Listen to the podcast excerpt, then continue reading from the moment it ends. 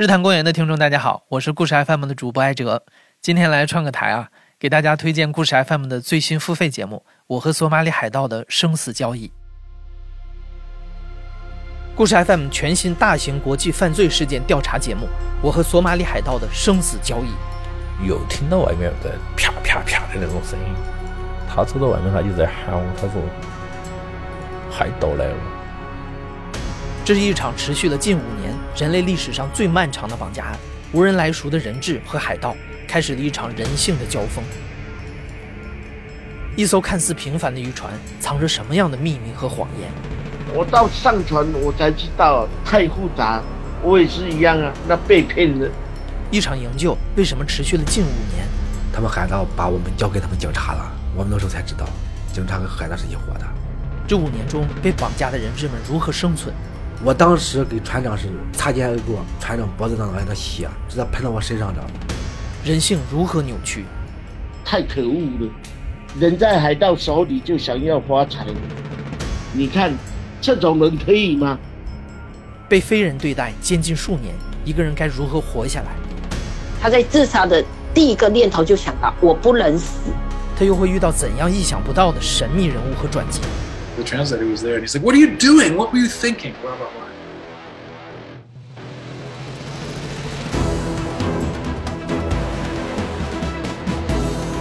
渔工、船员家属、记者、谈判者、政府官员，全球各地当事人的自述。故事 FM 二零二三开年突破力作，邀你入局。在站内或故事 FM 公众号搜索“索马里海盗”购买收听。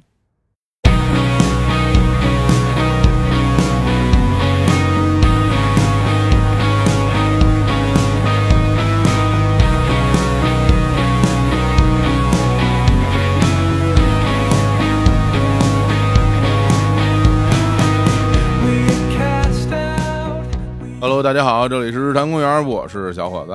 我是青年，我们今天啊，嘉宾是来自西城区文物保护所的刘所， Hello，大家好，哎，刘觉群先生啊，嗯哎，刘所，我们的老朋友啊，这个我们的好朋友啊， 一下变得特别生 分了。对对对，怎么了？这是刚才没聊明白我们吗？的小朋友，啊啊啊 来啊，嗯废话不多说啊，啊，辽代啊，哎辽代系列的第四集啊！到第四集了，啊，得说完整版《辽代三部曲》的第四集。哎，对，辽代三部曲之第四集哎啊，今天开讲，嗯好嘞。咱们上期节目不是已经讲到辽圣宗龙御宾天了吗？对嗯啊，对吧？那么我们都知道一个规律，就是由盛开始就要转衰了，哦，这谐音梗也算啊，嗯，没事，你说吧，说的我都懵 了啊。圣哦，圣嗯宗这不圣宗吗？啊啊由圣宗圣宗完啊了就由由，盛要开始转衰了。哎，那么辽圣宗就不得不提到的是他的继任的这个皇帝嗯，由盛转衰嘛，他下一任接过这个辽朝的大棒的这个人是谁呢？辽衰宗哎呀 呵，好，妙好，没有这个叫衰的，太睢宗。聊对 了，衰损，太难听了。 大辽还有好几十年呢。对啊我们这不能是断崖式的，它是转衰啊对吧？它不不是能断直崖，嗯接摔地上，那太吓人了啊！就是这个兴宗，星总，哎嗯，名儿还挺好的呀，可以啊对啊，这个耶律宗真，哦哪哪俩分？耶律宗真，宗真，哦对，兴宗的宗，嗯哦然后这个真假的真，好耶律宗真。嗯，那么耶律宗真这辈子最主要的一件事儿，就是他摊上了两个妈妈。哦，啊，哎，其实圣宗这个人，嗯上一期节目介绍过，文治武功、人格魅力，因为他在这个萧绰、萧燕燕他母亲的精心的培养下，嗯是一个很有成就的这么一个人。对，当然还有这个韩德让对，啊，可能教他东西啊肯定是吧？所以说，有时候人呢，就是没有这个命啊，你没法比。嗯，这男人很完美呢，他娶的老婆呢也很完美。嗨，我还以为吓我一跳啊，对，我还以为对说吧这个嗯因为咱要说说这人特好，嗯好汉无好妻，哎，咱心里就平衡点儿。哦，对吧这么回事儿，嗯对，人家娶的这媳妇儿特别漂亮，嗯，因为我们知道这个辽代是一个笃信佛教的这么一个国家，是嗯辽圣宗的这个媳妇儿叫什么呢？叫萧菩萨哥，哇，那嗯个哥呀，哦哥哥的哥，就是长得像菩萨一样的一个女子。哦，还哥哥的哥，哦奇怪啊！菩萨哥怎怎么着？就这这这这不是真名儿吧？这个是真名啊，真名儿就叫就普德生下来就长得特别漂亮。哦还，有生下来就长得像菩萨，应该是嗯啊，应该是，十二岁的时候，嗯，圣宗就娶了她。哦，是萧菩萨哥十二岁还是萧圣菩萨宗？哥十二岁的时候哦，圣宗就娶了她，嗯，非常的宠爱。但是菩萨哥就咱说人无完人了，嗯，没有孩子，哦，不是没生过孩子，是没有存活下来的孩子。啊，古代这个医疗条件差啊，这个生孩子是一道难关呢。对嗯，而且可能跟他这个被宠幸过早有关，十二岁，哦，对，太小了嗯，太小了，对吧？嗯，那么萧菩萨哥没有孩子，等于是皇上又特别宠爱他。圣宗的母亲萧太后就着急了，我大辽朝必须后继有人呀、啊嗯，这时候，奇女子出现了。哦，这个人是谁呢？她的名字特别难念，特别是我这种口齿不大清楚的人，我努力给大家念得清楚一点儿，嗯叫萧耨金。还 no 还 no 哦那英英文是吗？不不不，是个汉字啊， no，就这个音就这么一个字，萧耨金。嗯哦，我知道是有这个音的汉字，但是我不太记得怎么写了。它这个写法呢是左边一个这个字念垒，就是三个横，嗯完了一个那个竖，一撇一捺，啊，完了这边是一个乳，就陈寸的那哦个乳。啊萧耨金对，对是这么写。对，哇，嗯嗯，那这个 no 它当什么讲啊？在这汉字里，是一种古代的农具。哦，农具，嗯，哦所以你看这边是菩萨哥，嗯，这边是锄头， 这样差点意思啊，嗯这差点意思啊，所以这姑娘呢长得呢也就跟这个锄头似的。哟你看人家这两个媳妇儿是吧，名副其实。嗯菩萨哥长得像菩萨一样好看，嗯，这小脑筋呢长得呢就像锄头一样。据说他长得什么样呢？右面很是，黝黑的黝，，嗯，黑的脸，黑脸盘儿很是就是他的啊目光特别凶狠。哦，这是对于他历史上相貌的评价。这右面很是，其实很好想，嗯泰森啊，啊，对是吧？对对啊对对霍利菲尔德， 对，对啊里迪克鲍， 这么全啊是这个领域的，是吧？这这都狠啊，啊，的确，啊的确，很呆呆的这么一个人。嗯那大家这时候就会产生一个疑问：这个萧燕燕本身自己也是一美人儿，又有了这个菩萨哥这么好看的一个儿媳妇儿，嗯，为什么要给他儿子找这么一个像锄头一样的姑娘？也是啊，因为他们这个耶律萧耶律萧的这种组合啊，你只要找姓萧的，是不是就行啊？我是这么理解啊。，对啊，这姓萧是不是难道也分那种就是什么大贵族、小贵族这种区分吗本身其实他们也都是近亲，对哦，啊就，为什么呢？因为这萧耨金呀、原来是萧燕燕的侍女，哦啊，历史上是这么记载的这件事儿，说有一天呀、这个萧耨金在给这个太后铺床的时候，发现这个床上啊有一个金鸡，是不是金子的金，公鸡的公鸡，鸡的鸡，啊但是说是一只活的鸡，还是一个咱们想象的小的金子做的鸡，嗯，我也没找到。啊，发现这只金鸡以后，当年的少女时代的萧耨金同志嗯，一口把这只金鸡吞了下去。这是要干嘛这呀这？这要干嘛呀？吞金啊，好像有点归为危己险，归为己有。啊对，当时记载叫肤色光泽而异常，啊浑身散发着金光。嗯，萧燕燕就看傻了，哦，就搁咱也看傻了，啊是吧？咱甭管是金子做的鸡，还是一只活鸡，啊您上来一姑娘一口，虽然你长得像锄头吧，啊你也不能啊的给就吃吃了了。说实在的吧，我觉得金子做的鸡还好操作一点儿啊，活鸡要是给吞了吧， 一口吞了这都是老虎干的这种事儿那啊，鹈鹕可以啊那时候太啊难了，对吧那最啊凉，然后，但是他就这个，发着金光，嗯、超级赛亚人似的，哎但其实我当时想的特像奥特曼，哦，你想那个眼睛怒视着是吧，在哦放着光，嗯，太后认为说这女孩儿一定能生一个，她这个原文说的是必有其子，嗯，就她能生一个特别牛的儿子，哦，所以就让圣宗娶了这个萧耨金。历史上关于他母亲还有这么一个故事，嗯啊说这个萧耨金他妈呀曾经做过一个梦，哦，梦里头有一个金柱擎天，通天的一个大金柱子，嗯，他这些儿子们呀往上爬，全爬不上去，哦，就这个童年的肖诺金，到了以后带着随从仆人，就直接顺那个柱子就爬到天上去了。嚯，好家伙，嗯对，反正我们今天会讲到好多这样的梦啊。对，就爱听这种想必是这肖像金当了这个皇后之后，啊给自己编的这些故事。哦，信者得爱。所以呢，就是哎，这个萧诺金不就嫁给了圣宗吗？是也确实争气，生下了兴宗，哦，就是咱们说的这个耶律宗真。嗯，后来还生下了另外一个儿子叫耶律重元。这个先放在这儿啊，我们先把耶律重元放在这儿，嗯后来我们会讲。好，那就相当于是萧菩萨哥是皇后嗯，萧诺金母以子贵，封为元妃。哦，元妃啊，哎，就是他们当时的那种品级，对是吧？对一定，对，他是等于是一后一妃，嗯，萧菩萨哥是一个什么人呢？就是典型的大才女、大美女哇啊，自己用这个就咱们说北京话熟记杆儿啊，去搭这个宫殿的样子呀，哦，去设计马车呀，哇，就特别有才华的一个人。达芬哦奇，好像样式雷，啊哇，真厉害啊！他是契丹人，他不是满族人，是吧？嗯啊啊达芬奇奇人啊，好，手巧，手巧，是手巧很有文化，嗯，而且这个诗词歌赋啊，通晓音律呀、那你想圣宗肯定是更喜欢这媳妇儿，太厉害了，对吧嗯？啊这边这媳妇儿相当于就完成了这个生产任务，是，啊咱有什么说什么啊，嗯这个人之常情。嗯， 但是元妃心里就特别怨恨这件事儿，你为什么得宠呢？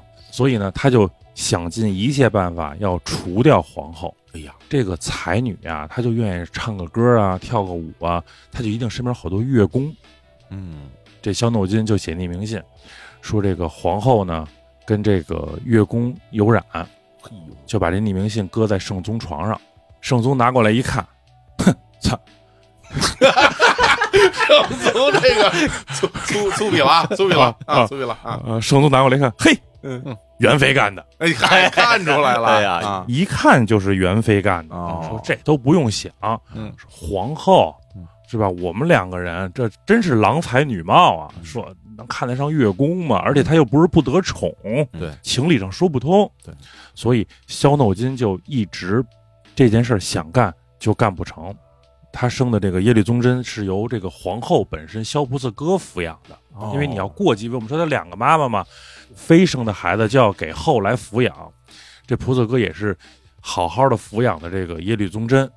萧燕燕死了以后，萧菩萨哥就主掌后宫了。哎，对吧？因为萧燕燕在的时候，肯定后宫是要听太后的嘛。那么太后一死，就只能听皇后的了，因为她一定是有历史局限性。她当了皇后，一人得道，鸡犬升天。是，即使这个萧菩萨哥再是个贤后，那他的兄弟们也陆陆续续都这个位居太宰之职了，就都成了国家栋梁。哦嗯，元妃就觉得不能让你一枝独大，我也不断的把我的兄弟们，就当年没爬上柱子的那些兄弟们，啊他们的随从，他们随从的随从，这些人陆陆续续的全部都引进朝来。听着有点耳熟啊，我怎么觉得金朝末年好像也出过类似的事儿似的？再往后就更耳熟了。嗯，这个圣宗到他这个临去世之前，嗯他把他儿子叫过来嘛，说皇位我是传给你了，但是有一件事儿我要嘱咐你，嗯，皇后跟我在一起伺候了我四十年，你跟你妈，我走以后不要杀她。为什么会这么说？因为在圣宗身体很虚弱，就是已经病得很严重的时候，这萧诺金就当着圣宗的面儿说：“萧菩萨哥，这个老东西，我看你能受宠多长时间嚯，哦而且我感觉，其实到那个时候，他们应该年纪都很大了。啊你想，圣宗在位四十九年，对，他们是吧？他们就都挺能？”活对的，他们应该就是已经都是五十上下的对，岁都数挺了大岁数了。而且圣宗立了个遗诏，我死以后，萧菩萨哥、皇太后、萧诺金、太妃、耶律宗真也答应了这件事儿。但是圣宗一死，萧诺金就篡改了遗诏，哦，把一后一妃变成了两后。把自己抬起来了。嗯，对咱俩平起平坐，宗真知道这事儿吗？知道啊，知道，公然就改了是吧？就是你宫里人都知道怎么回事儿。嗯但我大告天下的时候，嗯，圣宗留下的就是我们俩都是太后，明白？所以这萧菩萨哥就叫做齐天太后，嗯，这个萧诺金叫做法天太后，因为当时萧燕燕叫承天太后嘛，啊，大家还记得吧？我们在上一期说过，嗯，法天太后就一直还想弄死齐天太后，就是萧诺金一直想弄死这个萧菩萨哥。嗯，皇帝就跟他说：“说本身我爸当时说的就不是你现在做的这件事儿，嗯我爸说了不许弄死他，而且您应该是太妃，人家是皇后，您已经改了诏书这事儿，我就没跟你较劲。他肯定是跟菩萨哥感情更深，因为虽说那边是生母，但是他是在菩萨哥身边长大的嘛，对，嗯对，您差不多就得了。然后这个时候，小脑筋跟他说：“这个人不除，早晚会害死你的，哦，因为你不是他亲生的。”宗真说了一句特别直接的话：“他没有亲生的呀。”对呀对呀，对对他要有亲生的，还则罢了。是，如果他有亲生的，轮不着我。对， 就没我事儿，我嗯都出生不了，也轮不着嗯 你，对啊， 是吧？对啊啊以肖诺金的性格，嗯我们后面会介绍，他是一个性格非常果决的这么一个人，明白，我就一定要弄死他。执着了，我一生的敌人就是他，先下手就是从国舅爷们开始下手，嗯，因为我们刚才说了，萧菩萨哥的这些兄弟全部位居太宰之职，哎，挨个说他们要谋反，契丹谋反也是不是什么新鲜事儿，嗯，不断的把这些国舅们被贬、被放、被关，这样削弱了萧菩萨哥一党在朝廷中的势力。此消彼长，他自己的弟弟就进来的越来越多，越来越多。然后终于在辽兴宗四年的时候，继位四年以后，就趁着这个兴宗耶律宗真去打猎的时候，然后他发了一个诏书，赐萧菩萨哥死。啊，直接赐死。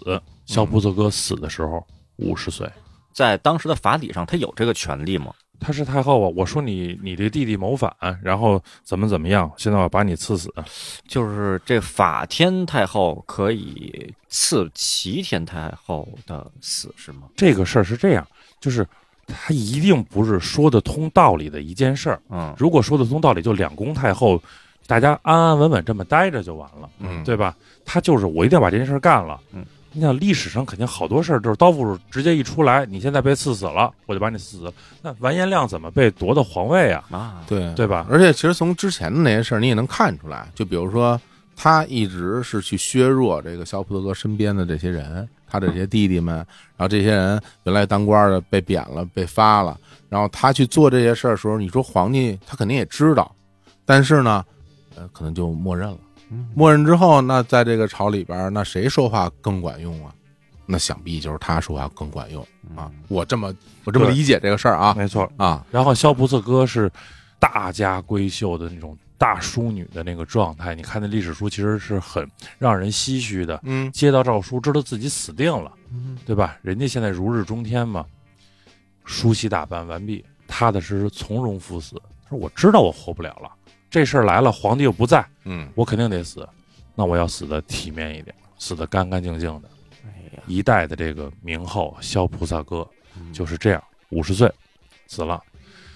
萧菩萨哥一死，萧诺金就没有障碍了，嗯，大量的把他的这些子侄啊、兄弟啊，遍布朝野，使得这个辽朝当时的朝廷上下是一片混乱，哦，可以说是前所未有的一种混乱的状态。嗯。当时的这个历史记载叫“淫虐四行，政治持废，南北藩汉公室皆由其兄弟长之。太后临朝四年，这皇帝打猎打了多少年？他怎么不？他是 就是因为他是有传统的，这母亲在，而且当时啊这个兴宗继位的时候也很年少，啊，就是相当于萧诺金想学萧燕燕，哎嗯说我执政带你一段时间，啊，就没让兴宗真正亲政。但是他跟萧燕燕最大的区别是，萧燕燕是真的把圣宗带在身边，一步一步培养着，嗯他是完全的把这个兴宗就控制起来，变成了一个傀儡，嗯满足了自己的私欲。嗯，盘那金柱子去了。是，所以你看这个，明显能再次印证了啊，这个兴宗说了不算，啊，对吧？对，你虽然是皇帝，那你说了不算。嗯我这边儿法王不是法王，嗯这个啊法天法天太嗯啊后啊，法天我说了算是吧？而且越来越说了算，因为我们家亲戚都跟这儿呢，对嗯全是大官儿啊。而且，真正压垮兴宗的这根稻草，就是因为他说了不算。嗯，有一次，这个兴宗在打猎的时候，打完猎大家就吃烧烤、吃野味儿，哎，又喝酒，打猎打爽了，嗯喝酒喝美了。兴宗把他用的这个银的这个餐具呀、就赏赐给身边的这些随从了。嗯这是一个特别正常的一个事儿。是你陪皇上吃饭，嗯最后皇上一高兴啊，嗯你给你这这这盘子给你吧，小费这碗给你吧。 这件事儿被萧诺金知道了，质问兴宗：“你为什么要把这些餐具赏赐给下人？”在兴宗眼里，认为这个叫什么事儿啊？我一皇上赏一杯对子，啊你是啊我我什么都不为。啊我给大家一人买一包无花果吃，这怎 么了是吧？，对啊，我高兴，所以兴宗觉得这事儿不是个事儿，就嗯懒得跟他去说，因为母子关系本身也特别不好，是懒得搭理他，就说没有这么回事儿，没这事儿，啊我，没给。否认了啊啊，太后你就见好就收就完了呗。萧斗金直接把这些侍卫叫过来了，你跟皇帝对峙，是不是他给你的？兴宗契丹男儿的血性就上来了，嗯他就真的认为说，哦，你这样，你是不想让我好好当皇帝的。你虽然是我亲妈，他毕竟想他那个养母，嗯是吧？是怎么教育我的，哎，辅导我的，嗯，他奶奶当年是怎么辅导他爸爸的？是，那你是怎么干？我连赏个杯子的权利都没有。嗯，母子之间产生了间隙嗯，跟隔阂，那肯定但是萧诺金，这是一个敢干事儿的人。皇帝，你对太后有隔阂了吧？太后是觉得出来的。太后说：“我又不是菩萨哥，就你这么一个养子，我还有儿子 呢。哦哎呦刚才那个对按下不表的那边儿，耶律重元，哦，对吧？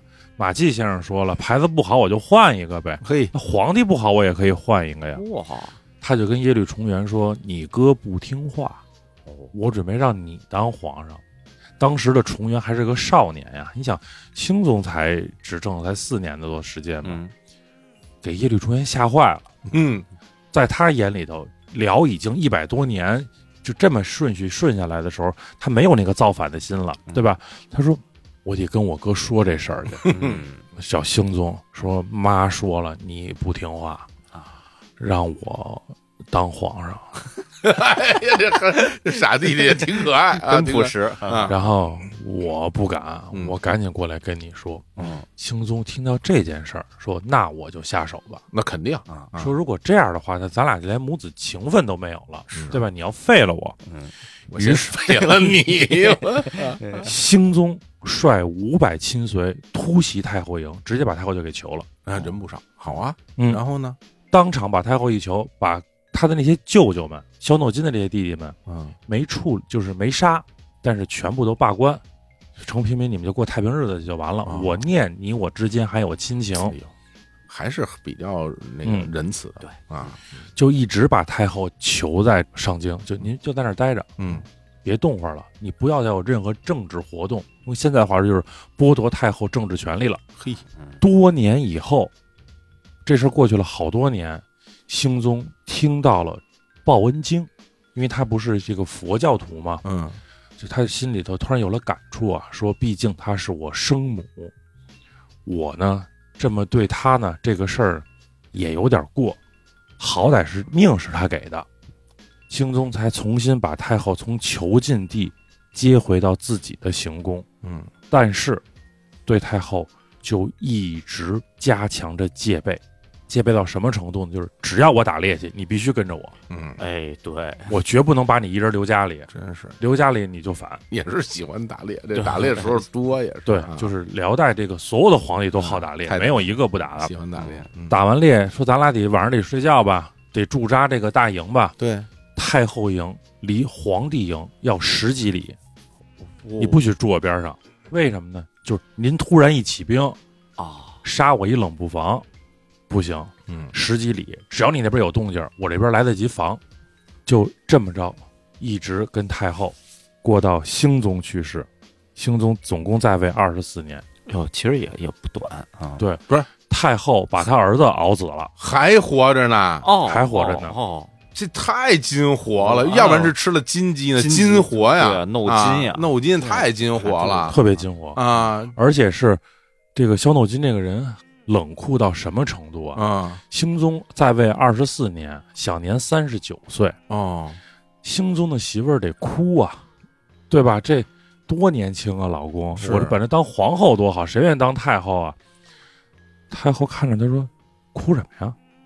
毫无悲痛之色，说：“你这哭什么呀？”那意思就是说，你扶植好你儿子，你当太后不比给他当媳妇儿权力大？哦，哎呀，惦记的都是这些。对，极其厉害的一个人，就是这个人冷酷嗯、残忍，嗯没有亲情。嗯嗯就是我们从开始讲辽代这个故事到现在，我们讲了这么多的皇后啊、太后啊、后妃啊这些人，嗯说当年段万太后有多狠，嗯嗯，对吧？对，段万太后再狠，横渡之约的时候，她还在想，我跟先帝创业那么不容易，今天对对面站的是我孙子，我对我儿子是有愧疚的，哎是所以咱不打了。是还是讲感情的，尽管他再喜欢李胡这个，嗯，Little Baby 是吧？嗯对，但是他是有道义在的嗯。肖诺金这个人是完全没有道义的。哦，铁石心肠。真是，就是要咱要说搁现代来讲啊嗯，这叫什么呀？这叫有这种情感障碍。哦，是吧？我觉得他应该就是没有这种亲情的感觉，对这个无感。嗯对啊，钱老不是冷无缺，对，冷无缺，对这完全就是无感。他不觉得他自己有什么问题，对他，反而觉得你们可能有问题对。你这这瞎哭什么呀？是对？是吧？这是我见死人多了。现在经常网上说我就是一个没有感情的什么什么机器，哎比如说我是没有感情的做题机器，我哎是没有感情的画画机器，嗯，这就是一个没有感情的这么一个这什么权力机器。哎，但其实从另外一个角度来说，可能这样的人更适合他这个性格，不是说他的这些所作所为，嗯是这种冷酷的性格更适合去作为一个政治家嗯去。咱不说一个皇帝最大的优点就是没有任何爱好嘛，嗯，你又好个写字儿，好个画画，好个打猎，我什么都不好，就好权力。哎，哦，但是他做法太下作，而且嗯他这些兄弟们这个贪污啊、腐败啊这嗯些事儿太严重了，明白。所以为什么我们说要好好的聊一聊这个肖诺金这个人，有聊一代最不地道的一个后妃，冷血啊，嗯冷血。感觉萧燕燕、萧太后，嗯呃，之前的成就都是比较高的，嗯但是在这个选人方面出了一些瑕疵。真是是他选的呀。他选对的啊金鸡，金鸡啊变超级赛亚人，变奥特曼什么的，都对都他他见证的。其实按理说，就是真有这么个事儿的话，其实应该躲他远点儿，这也不正常。这嗯对啊啊对，吞之鸡吞金，对啊，，多吓人啊，多狠啊！太就狠了是什么玩意儿生吞这事儿也受不了，而且你好歹从遗传学上你也找一稍微好看一点儿的呀，嗨，这这就别提了。这目露凶光，嗯，没准就是觉得这狠啊，嗯啊，那这个萧诺金，他这掌权这期间，他有权势这期间，辽国本身的国家水平变成什么样了呀？就是我们说嘛，从圣宗开始，嗯，到兴宗是一个辽由盛转衰的这个过程。过程，对，那小脑筋就是咱们说的法天太后，嗯，法天太后执政的这四年，相当于是朝廷一片混乱，是，啊嗯，就是贪污腐败、结党营私、买官鬻爵，全是这样的事儿。嗯但是因为圣宗之前打的基础足够好，嗯，而且兴宗那个时候的兴宗还是一个有抱负的青年，嗯，他还有这个国家，他还有这个修正的体制在，他还能够把这个辽往回拉一拉。嗯，当然，如果说他像这个萧燕燕似的掌政二十多年，可能这大辽朝就没有后边那些故事，到他手里就完蛋了。啊，但是兴宗还是做了一些事儿的，比哦如说重熙增币，啊，重熙是兴宗的年号。嗯，在说圣宗时候，我们说了，这个时候西夏已经崛起了。哎，那么西夏跟宋是有战争的，嗯，因为辽跟宋没有战争，对吧？嗯两个人澶渊之盟，对，西夏跟宋是有战争的。兴宗一看说：“嘿，这时候这是一个好机会，你们俩打，我就可以坐收渔翁之利了。”就跟北宋皇帝说：“我决定帮助西夏，啊，不是以兄弟这相称吗？两国政治关系，嗯是吧对吧？啊，我要帮助一下西夏啊，因为我觉得西夏跟我们一样，都是这个北方草原上长大的，我们更近，嗯，我们离着也近，哦，那跟你还有白沟呢，哎啊，过了白沟还有黄河呢，你离我太远了，我跟西夏多近啊！这李元昊那边是不是也隔着河西走廊、河套地区 呢？就这么说，那么一说 啊，太就那么认真就那么，你还 真当因为真，你啊得听他后面要说的后面他那得些他话。得说一下，然后宋朝皇帝说说别呀，哥们儿是吧？嗯兄弟相称嘛。啊，说咱俩亲呀，是啊，说那这样吧，你把瓦桥关那十个地还给我，还惦记这这他爸不惦记，是 他他惦惦记着，对，好要不你把这还给我，嗯要不然呀，你再给我加二十万。咱哦，们记着吧，澶渊之盟定的是三十万，嗯三十万啊对吧十万10万银银子二十20万的的捐捐啊，对吧？你再给我加二十万吧，啊，你要不加，我可就帮他打你了。嘿啊嗯它是一个政治手段，嗯，而且最主要的一件事儿是在澶渊之盟的时候，送给辽的钱叫赠，因为是兄弟，啊，哦，我赠给你的钱，明白，对吧？我哥哥比你有钱，你拿着花去，嗯就你别给我是作事儿啊。嗯重熙增币以后，“赠”这个字就不再用了，嗯，改叫“纳哎哎呦，呦，”，我交给您的这地钱。位一下反低过来了了，，对低了嗯啊，啊，所以这个时候还能看出兴宗是一个享有作为的这么一个皇帝，嗯对吧？他是后来什么事儿让他转变了呢？哦，他还转变了，他如果他再跟他爸爸似的强爷圣祖，那后面这个皇帝他就不会由盛转衰了吗？啊，什么事让他转变了呢？伐西夏，哦，那他打去了，契丹打了西夏，哦，为什么呢？因为在圣宗朝的时候啊，圣宗把自己的闺女嫁给了李元昊，嗯啊等于说兴宗耶律宗真的姐姐嫁给了李元昊。嗯，李元昊就是西夏的创始人，对，如果我们有机会讲到西夏的时候，嗯再讲李元昊的这个一生的故事啊。我觉得听户们现在已引经出来了啊，对，已经开 始啊就 就呼嚎蠢对蠢欲动了，说哦，这我要西夏挤不去哎啊！呦我天儿啊啊！来，然后呢，公主嫁给李元昊以后，公主常年就被冷落，哦呀，啊，后来因为被冷落，心情抑郁，啊就死了。哎呦，可惜了，死了以后呢，按理说。你西夏跟辽当时的地位可不是邻国的地位，对啊大辽一带，对吧？您西夏刚开始兴起来，嗯你应该马上给朝廷报告，公主死了，嗯，全国呀应该就是披麻戴孝了。是李元昊没拿这事儿当回事儿，哦，过了好久，李元昊才说：“哎，给他娘家送个信儿吧，他姐姐死了。”哎兴宗大怒：“你眼里根本就没有我，你对我姐姐不好，嗯这姐夫对姐姐不好，小舅子横，那肯定就是一场架呗。”是嗯。然后兴宗大怒，率十万大军御驾亲征杀西夏，嚯，一路势不可挡嗯，把西夏军打了个落花流水。李元昊请和了，哦，说别打了，小舅子，我错了，行吗？嗯，就是这事儿我真错了，你别打我了。这个时候，所有大臣给兴宗的建议是：我军已经深入到此，嗯已经打到这地步了，一鼓作气，直接干死他就完了，啊咱就直接把他打下去就完了，啊，就因为把他给吞并了就完了，对打了个落花流水嘛。哦，咱就接着打呗。嗯，不像我往南打，对吧？我这个从东往西这么打，就一路打下去呗。嗯兴宗觉得靠谱，继续打吧。嗯，决战的时候，西夏兵在上风口，辽军在下风口。西夏那个地方有沙漠呀，嗯突然之间，也可能是天助西夏呀，一阵狂风，沙尘暴就来了。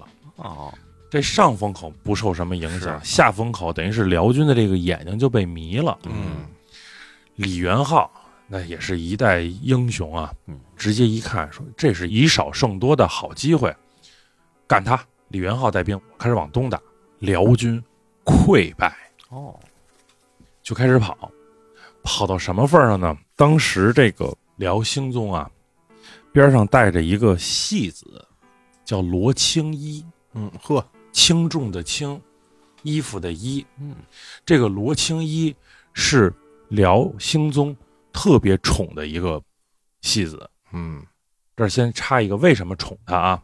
因为大家还记得耶律重元吧？嗯，重元当年跟他哥哥说了，咱妈让我当皇上，我不想当，哎，所以他兴宗对这个弟弟是特别的感谢，哎，不仅是保了我皇位，你还救了我一命，是，所以就给他弟弟封为皇太帝。嗯，太帝我家伙太地帝位啊就是真高啊，你放心啊，嗯以后哥哥没了，皇位你你来嗯，当年你让我，这哥哥再让你哦，还真是啊嗯，对吧？皇太帝算嘛立储了，这真是属于啊，对啊是啊，泰帝啊，然后哥俩有一次呢，在宫里头玩儿，玩什么呢？玩这个双陆棋。哦，大家这名字可能听过，是古代的一个这个类似象棋似的这么一个游戏棋。啊嗯，哥俩在这玩双陆棋，说咱俩一个皇帝是吧？一个国家这个二号人物，嗯说咱俩就别赌钱了，就显得特别不高级。啊，说赌什么？咱俩赌城吧，嚯，拿城嗯，郡县，咱俩在这儿赌。哎呀，结果这个兴宗啊，就一输再输，哦，一直在输。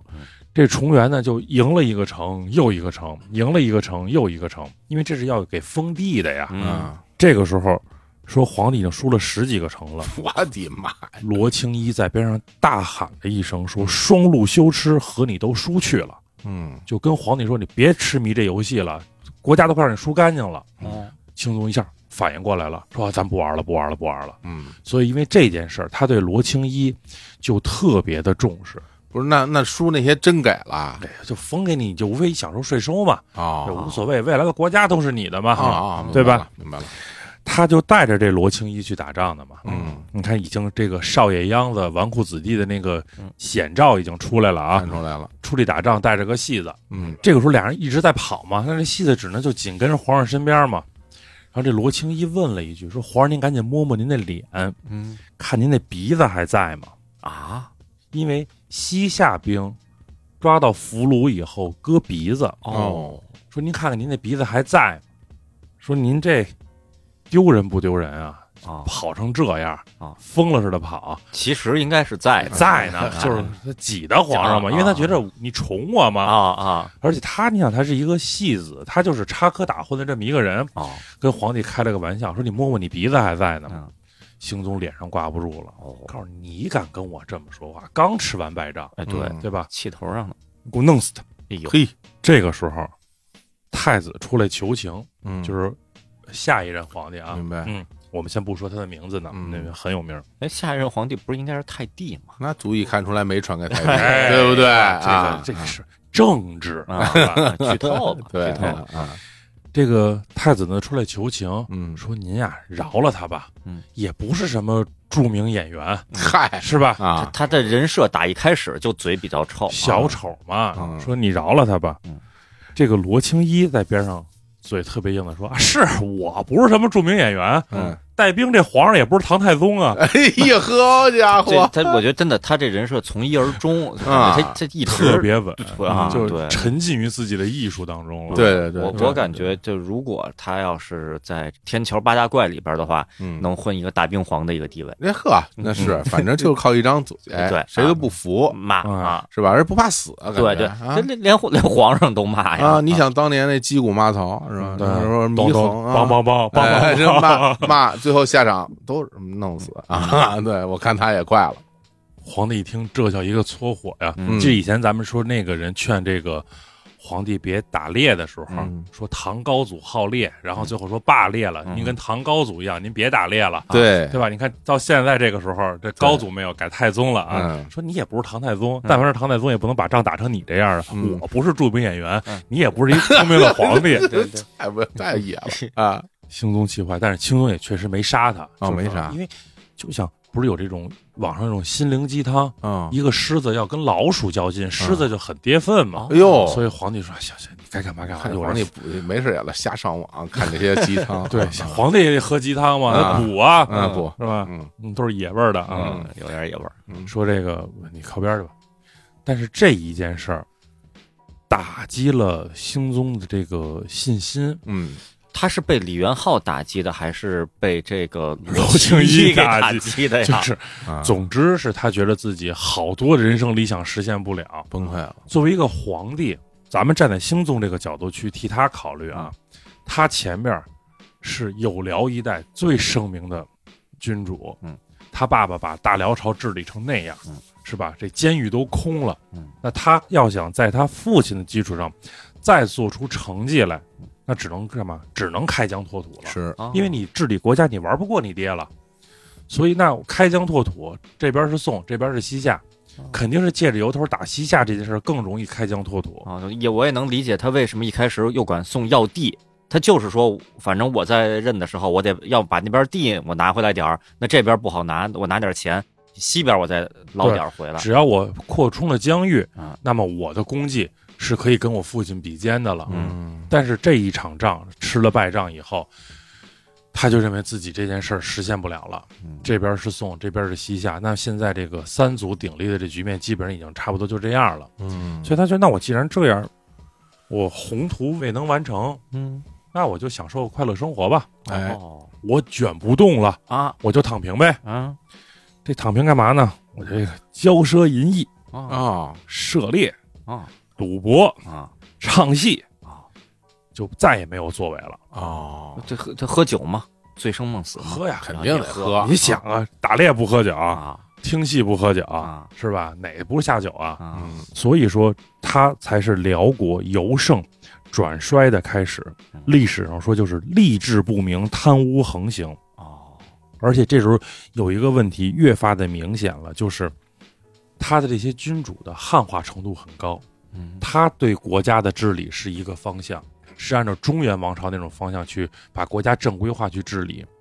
那么，其他那些贵族伴随着大辽一代的这些耶律大萧们，嗯他们还是原来那种作为奴隶贵族的那种利益，嗯，就是当时为什么段万太后会选李胡而不选耶律倍的原因。他们这种思想还在，这个双方的矛盾就越来越激烈。东北的女真，西边的西夏，就趁着辽国这一段时间这么混乱，迅速的发展起来。嗯，所以，兴宗是辽由盛转衰的开始。嗯嗯，哎呦，聊到这儿，其实我刚刚还有一点点小的疑惑哈，就比如说他要去打这个西夏，然后西夏那边都认怂了，认怂了之后，其实你趁机，他不是要认怂吗？那就讲和呗，然后你就给我上供，嗯啊，嗯臣服于我给我银子，给我捐啊，对吧？你这他那儿也没有捐啊，啊，他那儿估计就是要点马啊，马牛哎牛也羊行马对对是这吧？这对也吧？好这不挺好这吗有？用啊你臣服于我，嗯这事儿不也挺好吗？而且你说你往西打，西边还有别人呢，哎对，你把西亚打下来，嗯你的国境线往外一推，回头人那边来了来了更野的人是吧？对，我不先不剧透，回头有特野的，嗯那你你到时候 你到时候你你也不好弄啊，嗯那你跟是吧？我所以我觉得。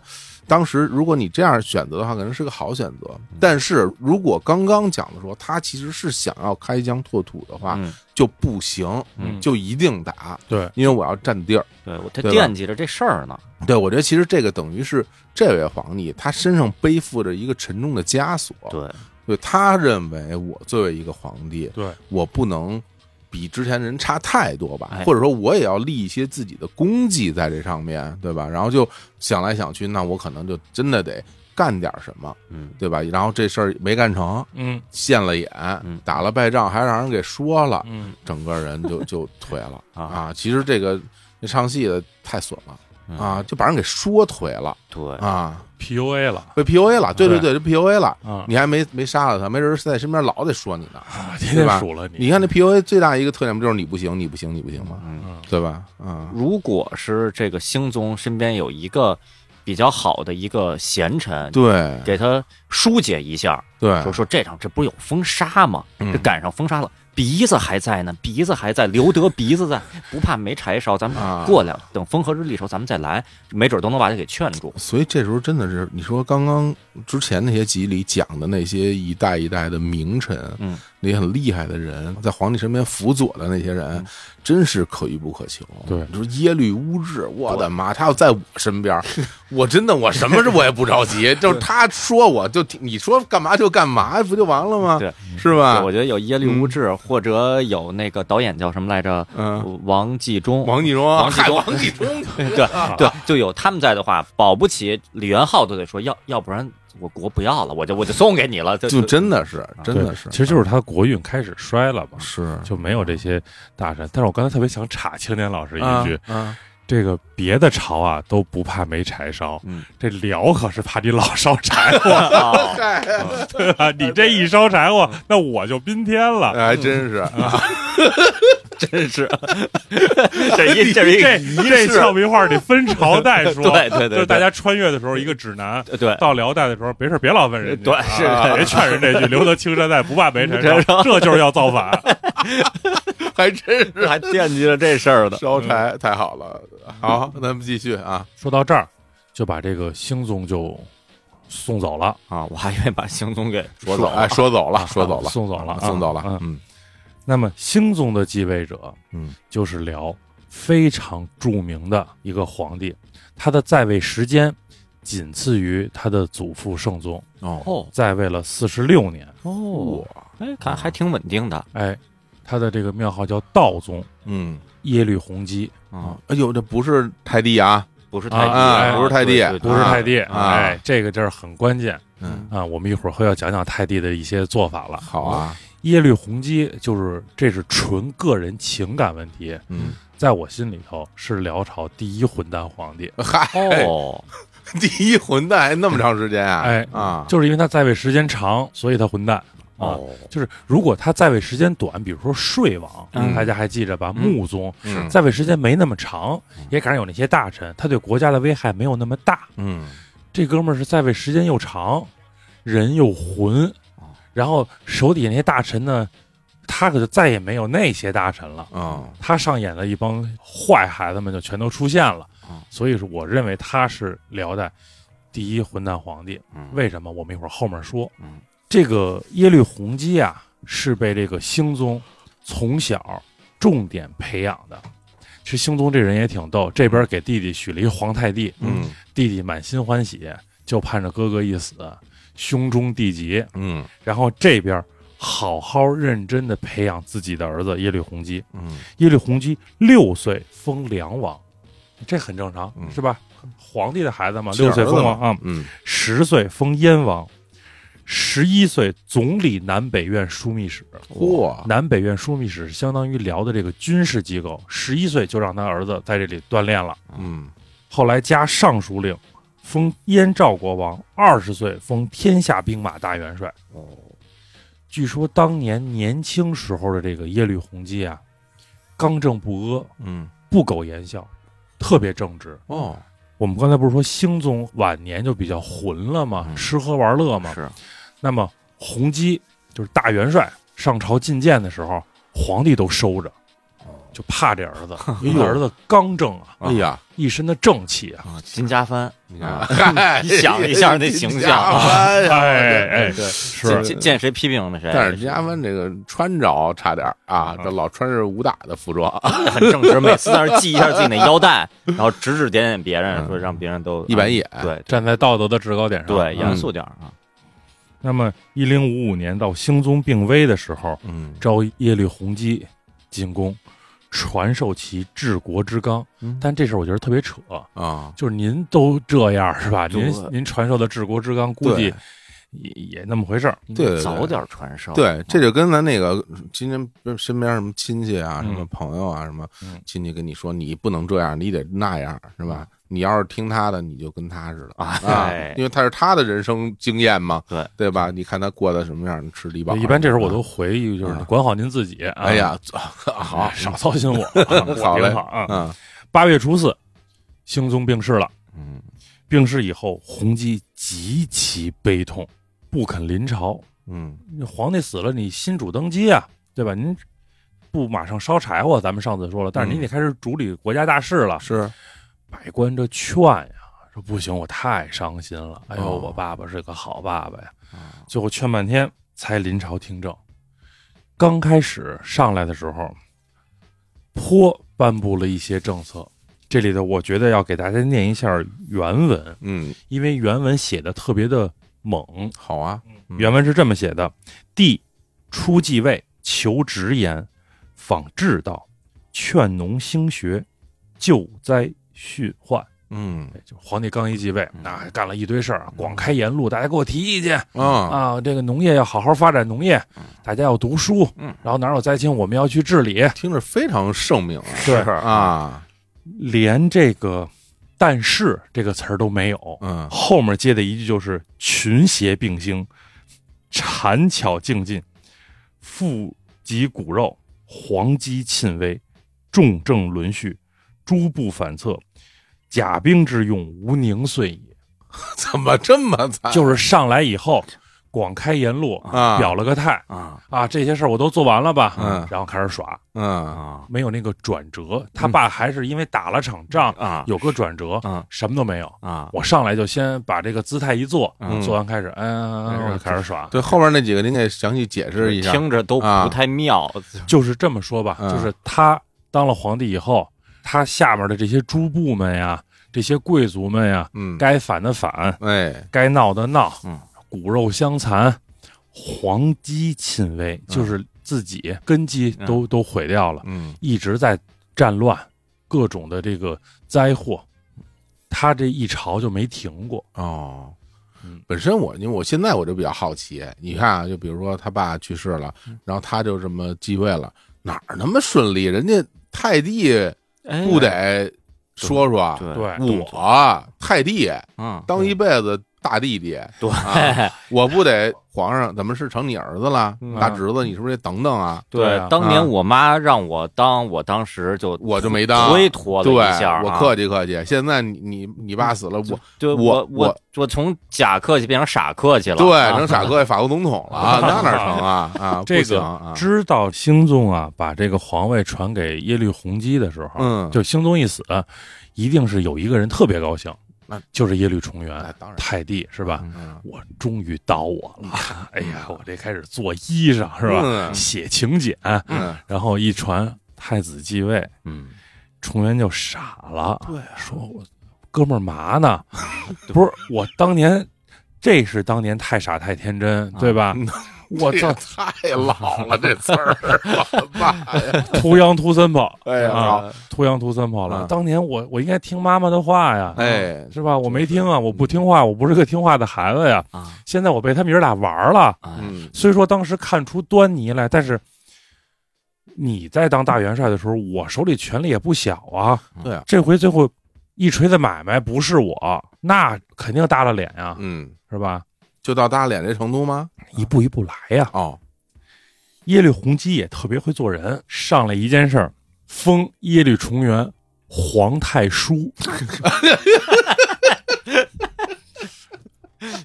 呃， 逻辑上是是说得过去的，啊对对不吧能是皇太帝了，还没封太子，啊嗯先封太叔。嗯这个中国历史上独自一份儿啊。嗯，完跟他叔叔叔您别着急，我死以后，江山是您的。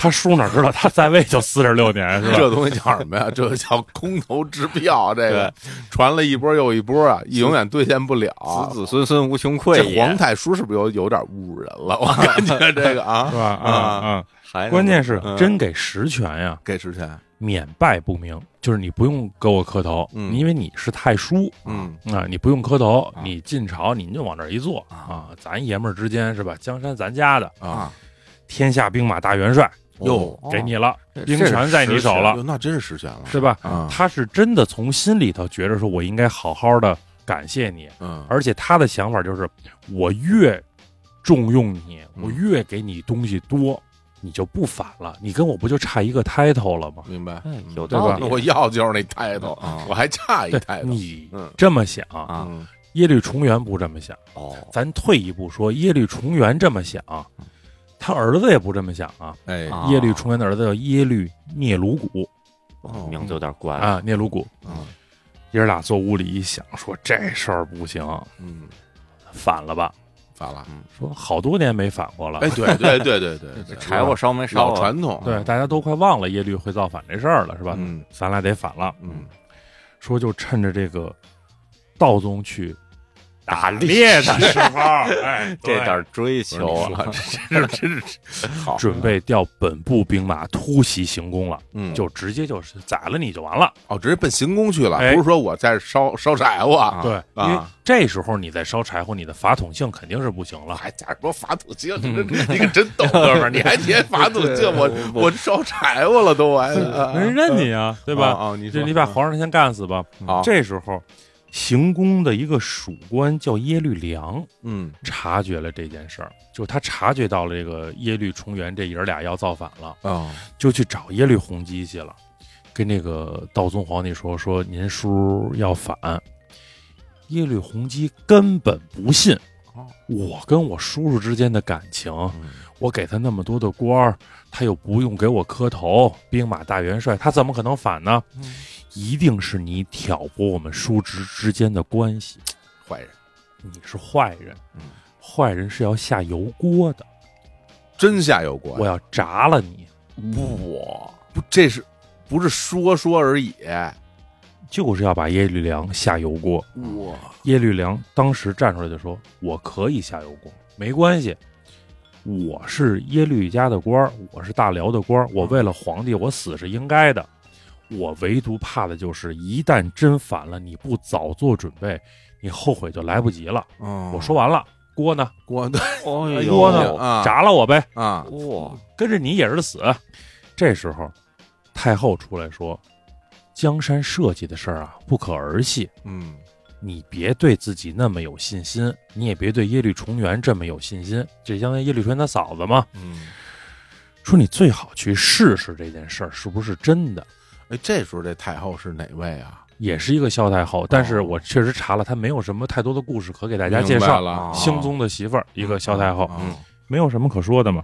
其实那是好事啊，说明是个普通人，正常人对啊，正常人对啊，之前那些萧太后都都有点故事，对啊对对，或好或坏，反正对都对名垂青史。都有点故事，这位就是吧，嗯，最普通的一位普通人太朴后素朴素一点啊啊一般一般会社太后啊，对阿，卡琳太后，哎呀啊，，来啊，嗯然后这道宗呢，就派这个使者呢前往耶律聂鲁谷的这个营帐。嗯聂鲁古一看说：“哟，皇帝派人来了，这事儿就是走漏风声了。那怎么办呢？先把这人捆起来，嗯我把这事儿干完了再宰他吧。笨，直接宰不就完了吗？捆起来了。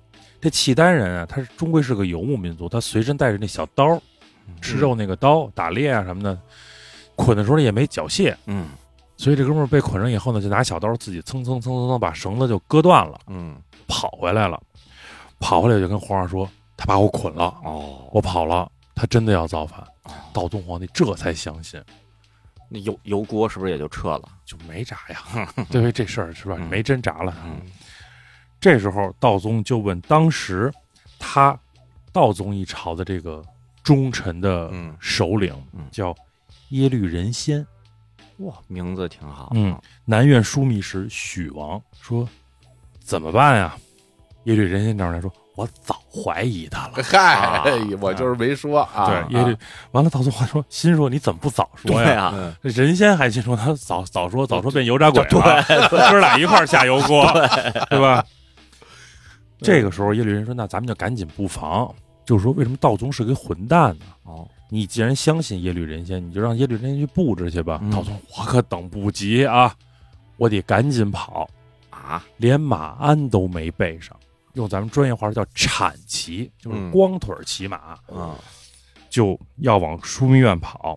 还没等他上马呢，聂鲁谷的弓箭手就到了，叛军就来了。嗯耶律仁先赶紧让道宗皇帝就躲起来，然后他不有这个车嘛，就这个俩轮的这马车什么的，嗯拿这个车作为这个隔离带。咱们现在能想象，就是这个打仗不有这个障碍嘛，沙包，嗯用车当沙包，先形成一道障碍，然后率清兵三十余人抵挡叛军。哇，叛军呢来势又很凶，道宗皇帝的胳膊上被射了一箭，嗯这时候等于相当于就就打起来了嘛。然后随着皇帝出来打猎，一定有好多的大臣嘛，大多数还是忠于皇帝的。这些大臣听讯就赶紧赶来支援。这个是等于是里边是耶律仁先这三十多个弓箭手，外边是众大臣，这么一围，就使得叛军就是里外被夹击了。嗯，有一个侍卫一箭射死了聂鲁古，哎呦，关键的一箭，哦使得叛军群龙无首了，叛军暂时就退下来了。那么所有这些大臣就进了这个枢密院，开始保卫皇帝了。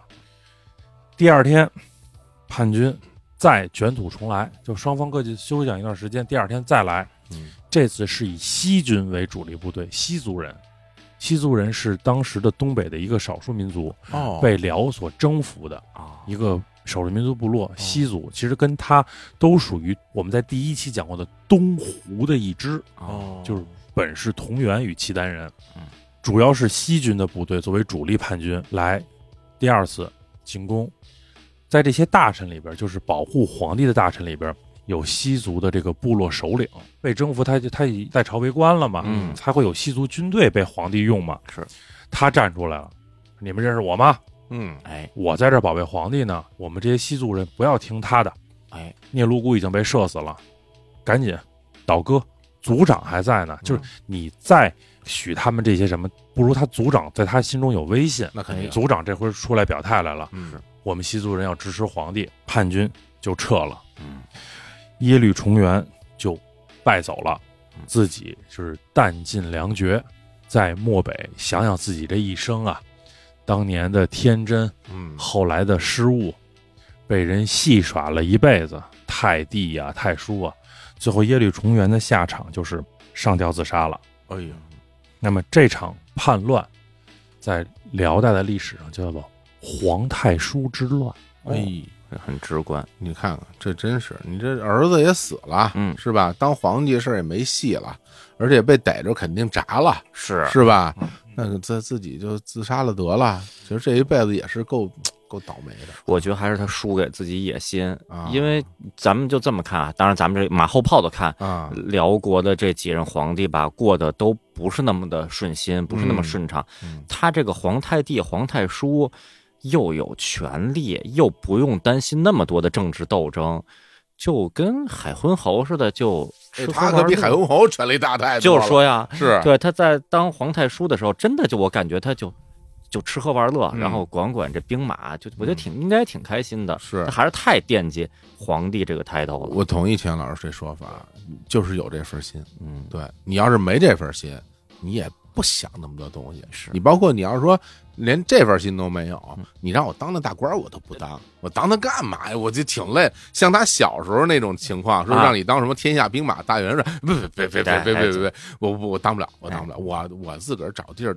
待会儿。对做个逍遥王，对，你看，其实像他这种情况嗯，其实这道宗没有对他的杀心。对，那你这辈子不是啊？对吃喝玩乐大搜索啊，是吧？打猎不是喜欢打猎吗？打对啊猎吧，想干嘛干嘛，是喝酒啊，打对猎就玩儿去，多好多多。好啊！不行，就是有这份心，对对对，全家就都搭进去了。都搭进去了。嗯，那么皇太叔之乱使两个人就被凸显出来了。那可不，一个是刚才已经提到过的，当时本身就已经是重要的肱骨之臣的耶律仁先；嗯，另外一个人就是耶律乙辛，哦甲乙丙丁的乙，辛苦的辛，哦，耶律乙辛。以心啊，哎我这名儿，这商朝人啊啊， 对对对，啊，我还以为是耶律良呢。对其实我以为耶律良耶律良只是个行宫属官，哦就相当于是行宫的一个工作人员。嗯但这人明显值得重用，对叫我肯定就肯定是对啊咱们这么说，无非就是给你升升官儿，嗯，就是但是你你肯定没有你的政治能力，你只啊是有忠心，对吧？对属于这种够硬，有德无才的这种类型，啊可能嗯就是重用一下，落个善终，这辈子就完了。嗯耶律乙辛，我们要重点说一说了嗯，这是何许人也大辽朝的掘墓人，啊？ 掘墓人，哎呀，我就等着听这种人的哎呀啊！你听这名儿起的就就吓人，啊，以心啊，嗯我的妈呀，对吧？我们讲金商啊朝朝人，的时候说了那么多的这个嗯奸臣，啊嗯，那些奸臣跟耶律乙辛比不在。哎呦，真的啊，而且耶律乙辛是我知道的第一个契丹人。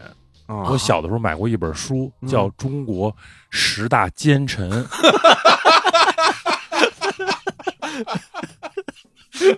我是想看这个 你小孩儿看看这个里边就有这这个耶律乙辛唯一一个少数民族政权的奸臣啊，耶律乙辛，我的跟他齐名的都是贾似道这样的人物啊，大家可以想象秦耶律桧儿什么的，哎对啊，耶律乙辛。哎呦，那我们现在好，我们这个不得是吧了？嗯我们要表表耶律乙辛的故事了。嗯算聊正经东西，你看啊，耶律乙辛呢，穷苦的牧民出身，哦，在他妈妈怀他的时候啊，做过一个梦，大大金柱子往上爬是没有吗？没有，这回没有，他是一个穷苦的牧民，啊啊，他连金柱子都梦不到。哦，想象不到他妈梦到什么呢？梦到跟公羊啊摔跤，他妈还赢了哦，把这羊犄角啊跟羊尾巴都给拔下来了，嚯，给羊犄角就掰折了，哎呦，给羊尾巴拔下来了，找人解梦。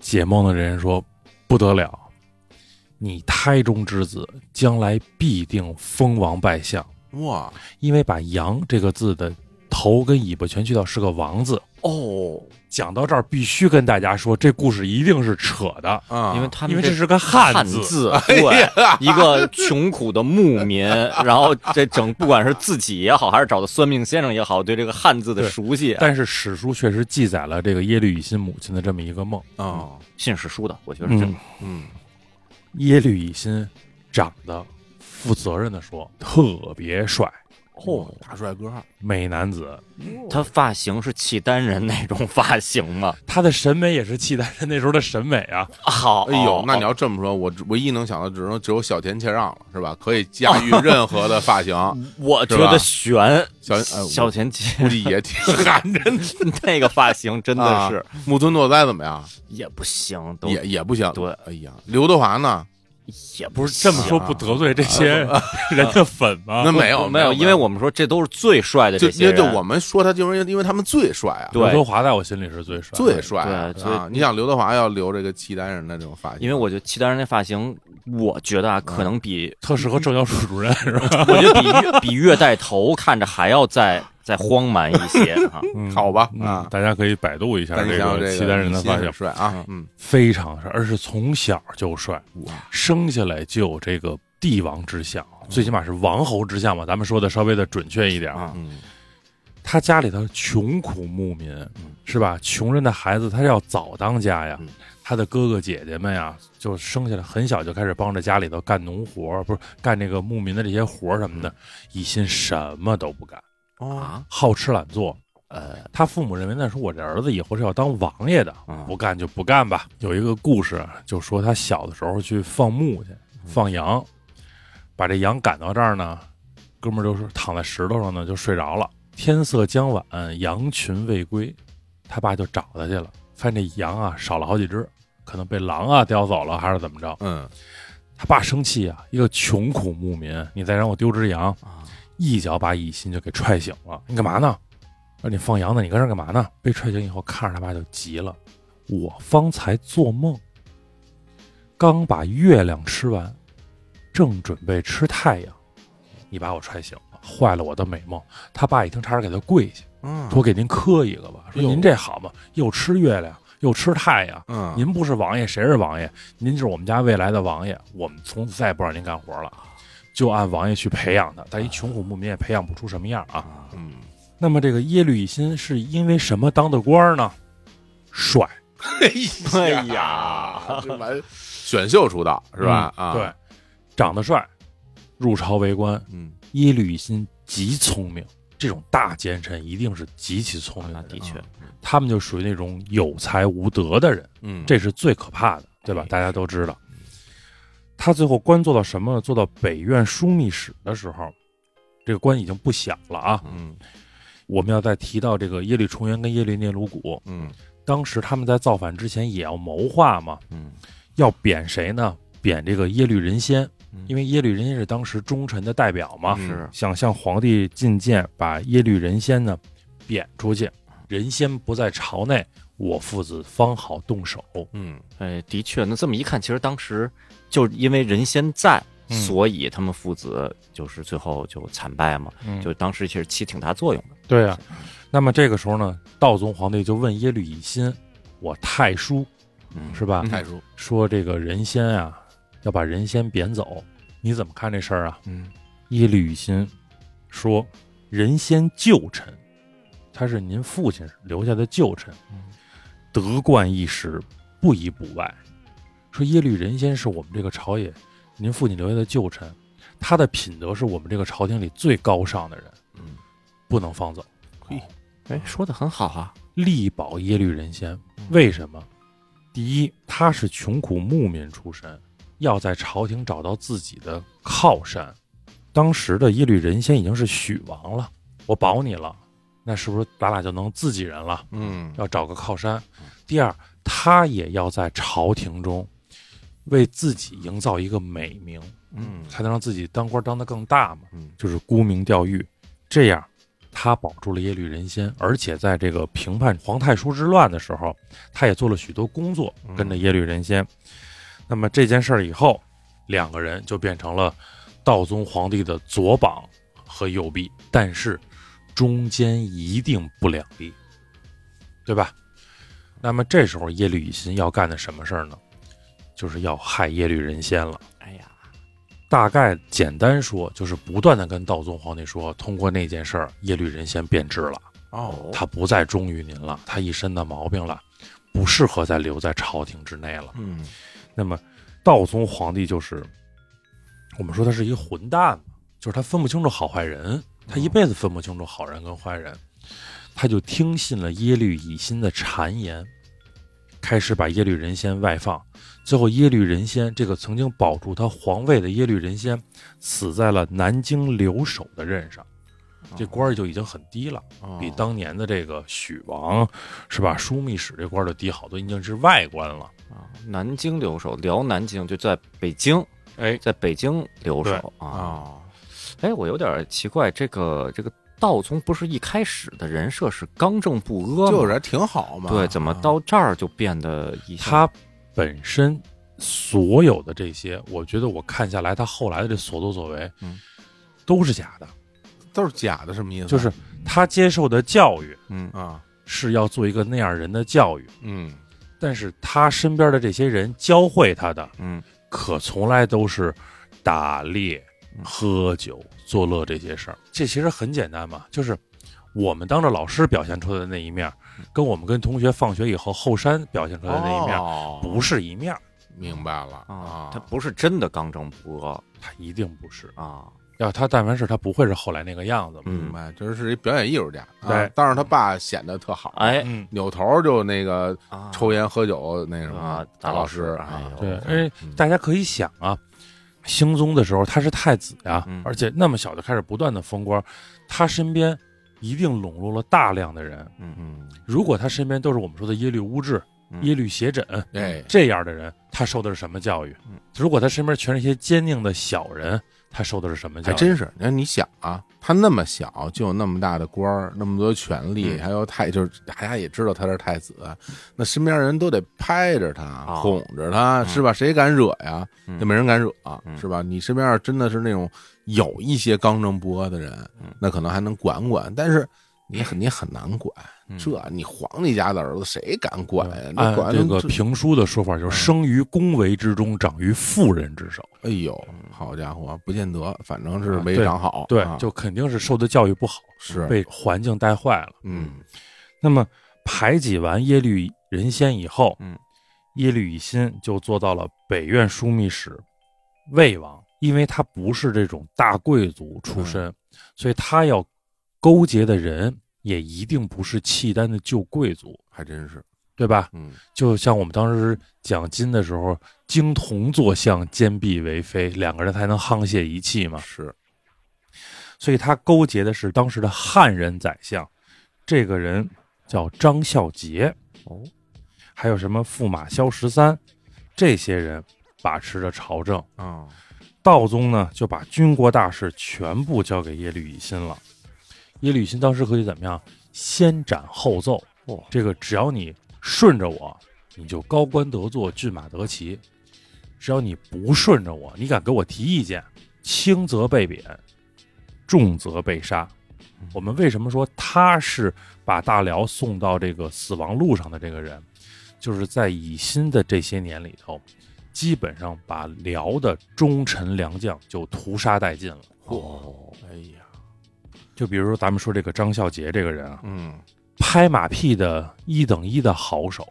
哎，道宗皇帝受过教育嘛，嗯有一天道宗皇帝喝美了嗯，就是假装的这个装个叉儿，怀个骨嗯。皇帝嘛，他总是曲高和寡，高处不胜寒，是吧？嗯说了这么一句话，说知我心者为我心忧嗯，哎不知我者为我何 求。呀其实就是皇帝灌个鸡汤，嗯发个朋友圈，引个嗯嗯民句，是吧？嗯，嗯对，听听新鸳鸯蝴蝶梦了嘛，嗯嗯嗯，张孝杰说什么？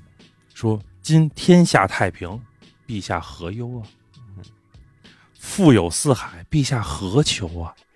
哟，皇帝听到这高兴哦！嗯你想想，哎呀嗯，这我有什么烦心事儿啊？嗯您既然无忧无求，您要干什么呢？打猎呀、哎呀嗨喝酒啊，嗯啊玩儿啊。这是他当着皇帝说的话，哦，他自己对外怎么说呢？五百万两黄金，不足为宰相家。嗯就我当个宰相，我们家里头要不趁黄金万两、百万两，嗯说明我这官儿没当好。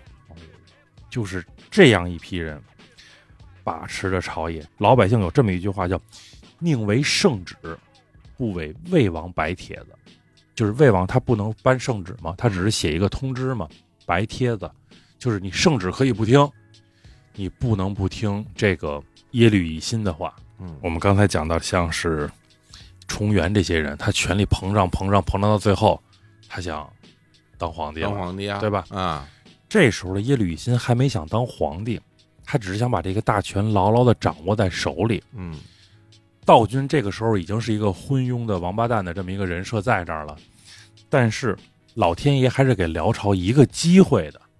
道宗不行，道宗的儿子真不错，哦，太子不错。老百姓每天就一个愿望：皇上赶紧死。哎呀，老百姓也能明显感觉出这皇帝不行是吧？朝野一片混乱呀、对吧？谁不知道谁是忠臣良将，谁是奸佞小人？嗯忠臣良将全被贬被杀了，啊，都是台上这样一些人。嗯，估计日常生活中的很多政策也都不太行对了啊，肯定不那肯定是行这百万两黄金怎么来呀、那不得刮第三尺吗？啊。 而且这个这耶律乙辛听到现在，嗯，这人他妈识字儿，其实我就感觉这人都没没念过书，从小就放羊，嗯然后就凭借自己长得帅，啊，然后就进宫了，对，还是识字，识字儿是吧？还是识字儿呢？啊。他最坏的事儿就是因为他识字儿，啊哦哦，那看来也是自己聪明，这个自学成。而且，他家里还是必须要培养他嘛，未来的王爷嘛。哎呦，这不容易。就是因为太子太优秀了，嗯所以耶律乙辛认为，现在这个朝廷之内对我能构成威胁的嗯，就是太子，啊是全朝就这一明白人。嗯，嗯，必须把太子弄死。哎呀，他是一个大臣，啊他盯着人家太子，胆子不小这啊。他是个奸臣 呀，嗯嗯，来吧啊，怎敢么弄？干呀！怎么弄？要弄死太子，就得把太子的靠山先干掉，然后太子靠山是谁？皇后啊，哦哦哦，除掉了皇后，太子没有靠山，我就可以除太子了。嗯这时候要向大家隆重介绍一下，同志们，嗯，辽朝这么多皇后里边，我个人最喜欢的一个皇后终于出场了，哦哦，著名的才女、美女嗯，萧观音。等会儿啊，等会儿，有等会儿菩 萨对刚对才对对对这对个对对对观音和菩萨不是一对人对，，不不一样不一样啊，嗯菩萨有好多呀，啊啊，文殊菩萨、哦普贤菩萨、哦，还真是，我们俩一看就不懂这个啊哦观音菩萨，哦嗯啊多漂亮啊！啊，哦，长得像观音一样，哇，这萧观音菩萨哥已经像菩萨一样好看了，嗯嗯这观音得真的得多好看对啊啊啊！逆折泼猴的那个啊啊，嗯据说是有辽一带所有的萧氏里边嗯，最漂亮的大美女，哎呀，满萧排名第一，哦萧观音。嫁给道宗了，按照我们这个叙事节奏啊，嗯在介绍这个人物的时候呢，就要说他妈妈怀他的时候啊， 哎呀，好嘞，来来，再来一梦吧，这你次啊是羊啊，这还这是这什金么梦呢？柱这子呀是，做了一个梦，嗯说他妈妈梦见月亮啊掉进了怀里，嗯，然后呢又再次上升，光耀万千。就在光耀万千的时候，突然之间跑来一条天狗，嗯把月亮吃掉了，惊醒，生观音。我这有何寓意呢？解梦的人说，啊，这个女孩将来大富大贵，不得善终。哦，有点可可怜啊，对听起来啊，为什么会特别喜欢她呢？啊，一，长得漂亮；嗯第二，有才华；第三，一个悲情的女子。嗯，我们来好好说说萧观音姐姐啊。好，她是辽代的第一女诗人。她最大特点是，她跟以前的萧太后们不一样。我们记着段万太后束绿萍，嗯，我们记着这个承天太后萧燕燕，嗯，那都是带兵打仗的太后，对，对吧？嗯一有事儿带着兵就走了。嗯，观音不会，嗯，她没有武功，但是她有才华，哦会写诗，长得又漂亮，哦，所以深得道宗皇帝的喜欢。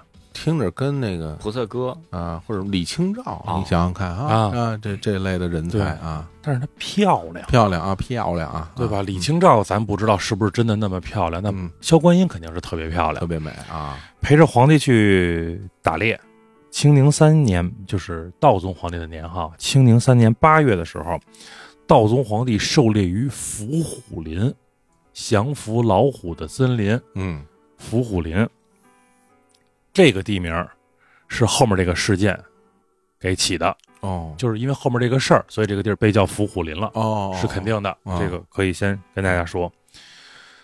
道宗皇帝呢，就让萧观音呢做了一首诗，这首诗叫《伏虎林应制》，就是我在伏虎林这个地方应皇帝的要求写的这首诗。嗯大家可以听一听这个女子的这个心情啊。嗯，那听这水平嗯啊，作品，威风万里压南邦，东去能翻鸭绿江。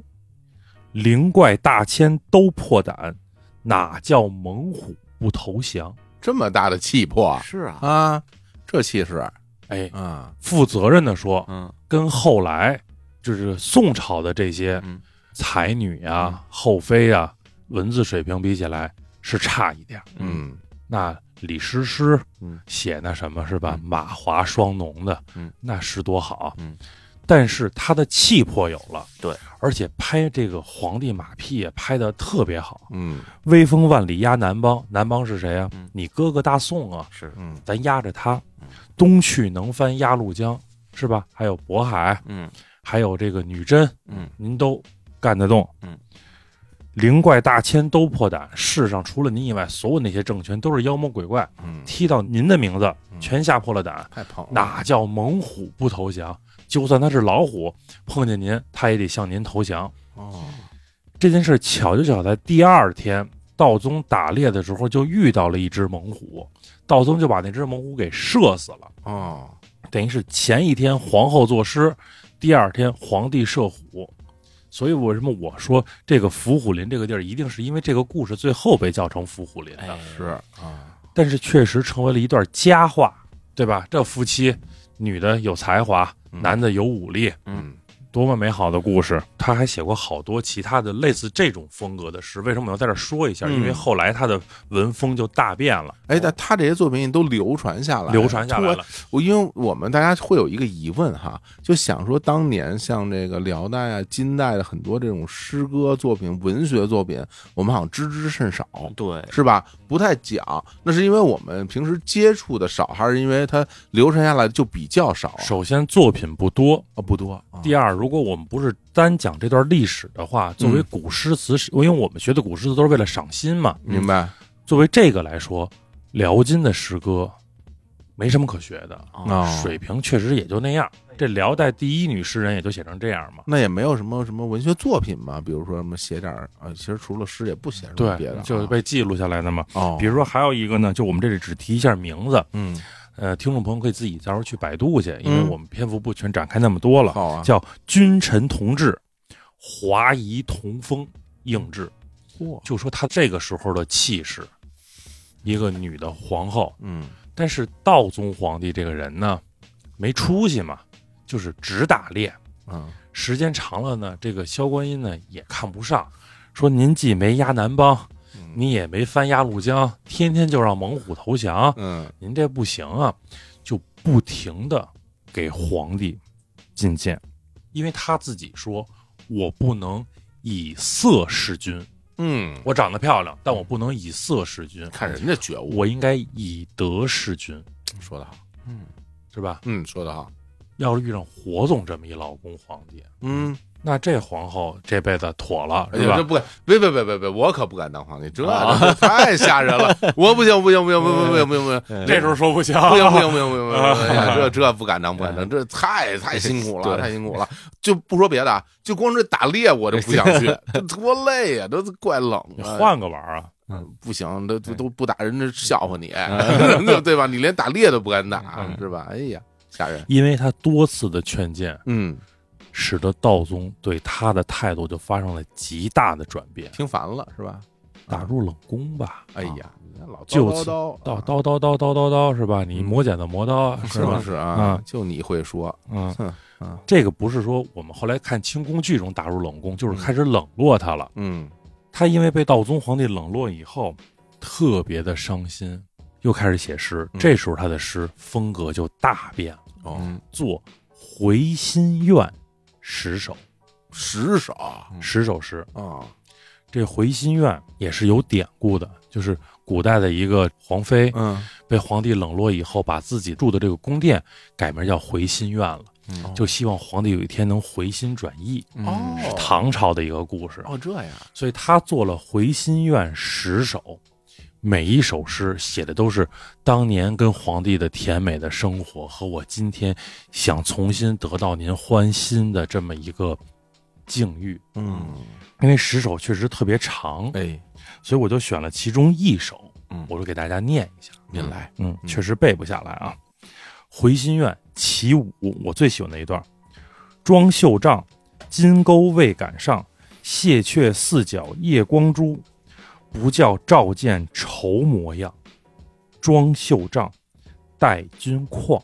这个“况”字是一个宝贝的“贝”，一个兄弟的“兄嗯”，是皇帝的赏赐，叫做“况”。哦就是说我我把这袖帐打开了，嗯我没敢挂上，对吧？我在这儿等着您。这个夜光珠什么的，我不敢把这个夜光珠打开，因为夜光珠一打开就看见我这个等着您的这个愁模样了。我也不想让皇帝看见我这个愁的这个模样，嗯我在等着皇帝您重新的恩宠于我。嗯回心愿十首，萧观音做完词以后，就由当时的一个乐工，又出现乐工了啊！哎大家还记得之前圣宗朝有过乐工，对吧？菩萨哥有过乐工，嗯这个流言蜚语是圣宗是切，嗯这个时候又出现乐工了。嗯，这个乐工叫赵唯一嗯做的曲，那么他就为了重新得到皇帝的欢心，每天在宫里头跟赵唯一就排练，啊因为你做了曲，你就要演奏嘛，哎我就练唱嘛，两个人这样啊啊啊，嗯就被耶律乙辛抓住了把柄。嘿哦，啊萧观音身边儿有一个侍女，这个侍女啊，原来是耶律重元的人。嗯重元事败以后呢，入宫做侍女了。就是你原来是重元的，比如说一个宠信的一个老婆，嗯那现在你这个事儿败了，我就把你弄到宫里来做工作人员吧，就是一种惩罚嘛。嗯，这个侍女的妹妹跟耶律乙辛有染，哦耶律乙辛就通过这个关系就知道了这个事儿，然后买通了这个侍女，买通侍女准备栽赃陷害萧观音了。哦是怎么买通的呢？你不是才女，你不是会写诗吗？耶律乙辛就找人写了一个淫词艳曲，哎呀叫《十香词》，大家在网上可以百度得到。嗯，大概就是说，这个女子从头发到脚身体的十个部位都是香的。我选了一段呢，能念。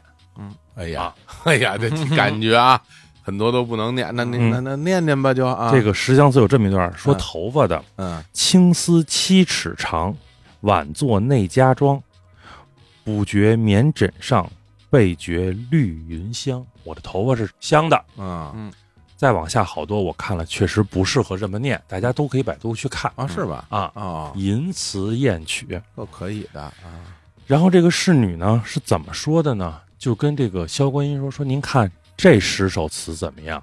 啊，他这个人政治敏感度没有那么高啊，嗯他一看说词写的不错，尽管是淫词艳曲，但是文风很好哦啊，比他写的就强多了，对吧？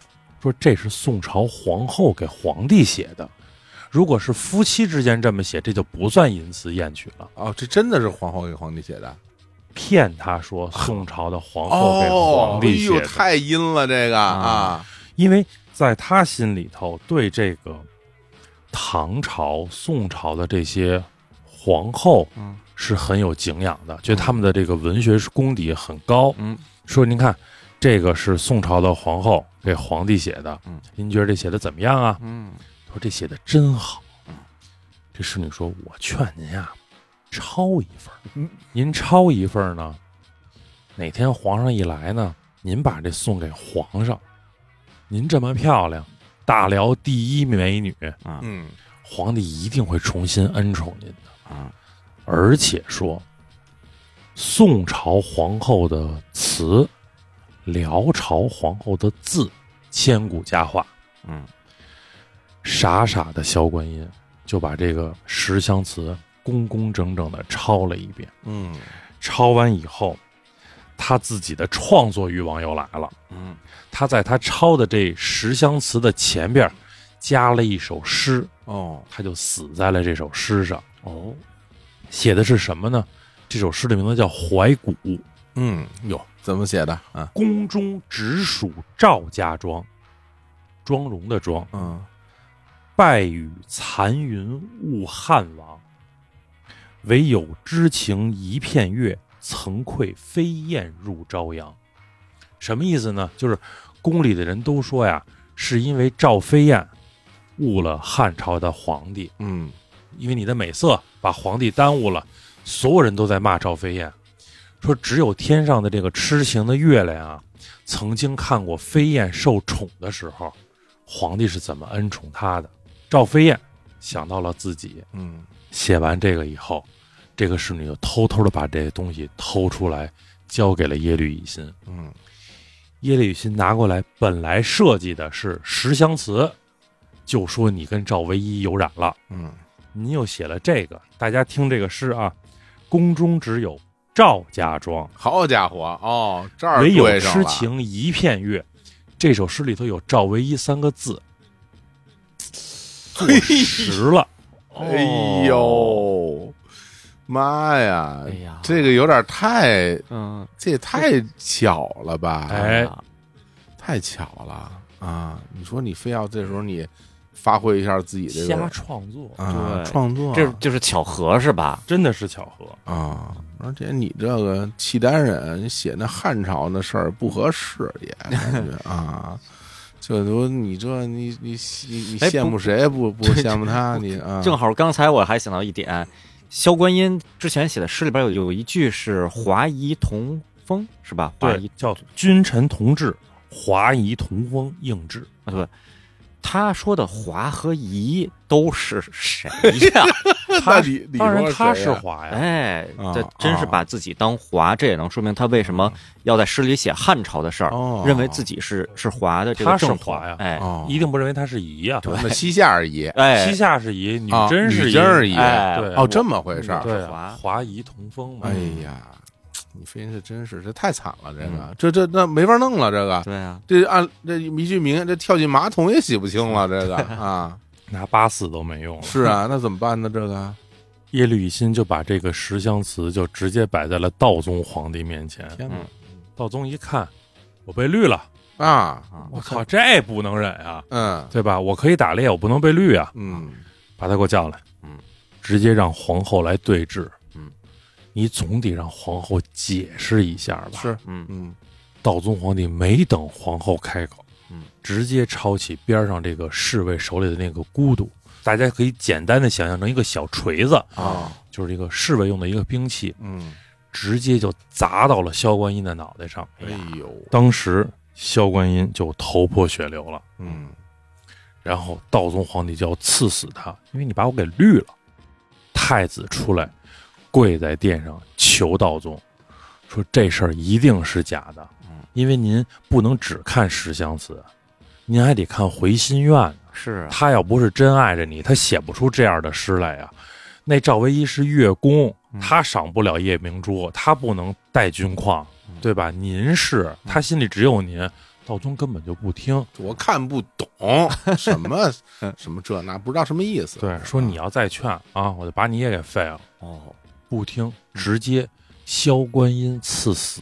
嗯，赵唯一凌迟。哦，凌迟了，最美丽的嗯皇后，最有才华的皇后，嗯萧观音就是这样的一个下场，而且她死的时候只有三十五岁，是扒光了衣服，拿草席子一卷，弃之于荒野的。哎呦哎，呦，萧菩萨哥还自己洗漱干净去死的，嗯萧观音是连这个都没有，在辽代的风俗里，这是一种对逝者极大的侮辱。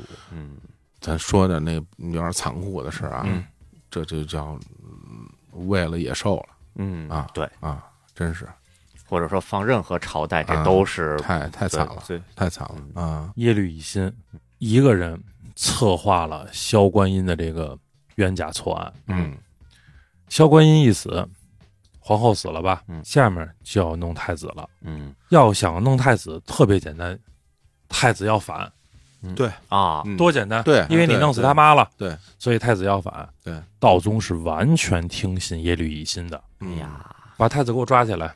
他派谁审太子呢？派耶律乙辛。 好，嗯耶律辛自己没去，派另外一个大臣去的，也是一个耶律。嗯然后到太子说：“你说吧，你想怎么反呀啊，？”太子说的话特别的惨，嗯说：“我已经是储君了，我造什么反呀？这事儿说不通啊！您一定跟皇帝说，替我说几句好话。我是最不可能反的人，我是接班人呀、嗯我干嘛要造反？这种事儿对我来说不划算呀。对啊，这个耶律说，他可是耶律乙辛一党啊，啊，嗯说行，太子，我听明白了啊，你就这么说的哈，我走了。出了门儿说，认了，嘿，认了认了啊！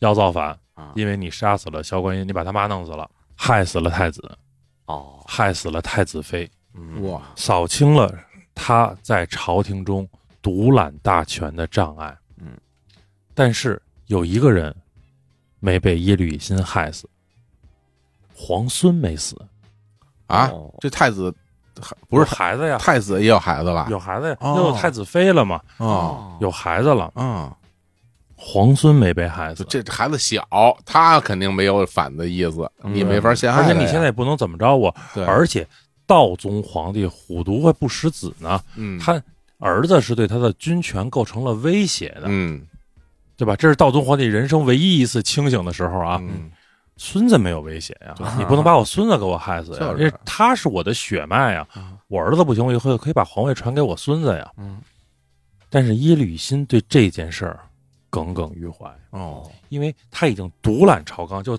天下再也没有人能跟他抗衡的时候，他觉得魏王不够了，嗯，我可以再进一步了，那那怎么进啊？这个当皇上。嘿，嗯你得把那孙子也给害死， 嗯，嗯就现在先不用害死孙子，先把这个对，对皇上，啊，先把真皇上弄死，我先当啊啊为！什么要当皇上？一个是他的权力在不断的膨胀，嗯，另外一个是他在独揽朝纲的时候越发的独断专行。明白，道宗是清楚的看到了这一点的，嗯道宗的底线被他碰到了。哦，就是你可以在朝廷里耍，因为我大辽朝有的是金山银山，一辈子也花不完，您说是不是？但是你不能动我的皇权，嗯所以道宗也开始疏远耶律乙辛。这个时候，耶律新觉得说：“那你既然开始疏远我了，那么我就要动手。第一件事儿，皇孙不能再留了。嗯，你不是要培养皇孙了吗？哎呀，皇孙不能留。什么机会去除掉皇孙呢？就是有一天道宗皇帝要去打猎，他哎们也没点新鲜的，你说那去吧，嗯 没有去吧没没有新鲜的啊打全都是打猎啊打去吧当然大辽朝最能打猎的人还没出来呢。啊啊，呵哎呀，这没法听了，这都已经啊耶打猎律乙辛请求把皇孙留在京中。哦，这个时候，道宗就开始有点警觉了。嗯肯定啊，我孙子，我干嘛我我不带着呀？嗯我为什么要把孙子留在这儿，搁你手里啊？嗯他爹、他妈、他奶奶可全是你弄死的。嗯这时候有一个大臣，一直还有忠臣在嘛，嗯叫萧乌纳。嗯，萧乌纳说：“妾闻车驾出游，将留皇孙，苟保护非人，恐有他变。果留，臣请侍卫左右。”嗯我听说您要去打猎去了，您又要去打猎去了，要把皇孙留下。如果保护皇孙的人不是自己人，不是忠臣，嗯，我怕发生变故。哎，如果非要留，把我留下，我来保护皇孙。嗯道宗一听就更明白了，嗯说：“那你都看出来了，我有什么看不出来的哎呀啊，？”道宗开始打压耶律乙辛，嗯从亲王将郡王，然后我们刚才说的那个汉人宰相张孝杰，嗯，贬去南京后削职为民。但是特别困扰道宗皇帝的是，我把他贬了可以，我没法杀他。嗯为什么呀？你拿什么理由杀他呢？这昏君还需要理由？对我啊就杀你怎么着吧？啊，道宗皇帝如鲠在喉的一件事儿，嗯他想杀耶律乙辛，是因为耶律乙辛害死了萧观音，害死了太子和太子妃。嗯，但是我不能以这个理由去杀他，哦，也是，因为如果承认这件事儿，就承认这三个人是死于我的手，对，对，自的己也确有责任。啊，对吧？道宗皇帝这时候最缺的就是谁给他递刀把儿这件事儿。嗯，找个理由，哎，嗯耶律乙辛这个时候先抓他嘛，抓他的时候是因为什么抓的呢？走私，因为走私把耶律乙辛抓了，在牢里头，道宗皇帝想，那我怎么弄死你呢？嗯走私不够死罪啊！递刀把儿的这个人是耶律乙辛自己啊，越狱了。哦，嘿，托育，就你们那歌怎么唱来着？嗯吃早餐牙没到，哎是吧？？嗯大清早他就跑，啊，对啊，做早操他没嗯到啊。是吧？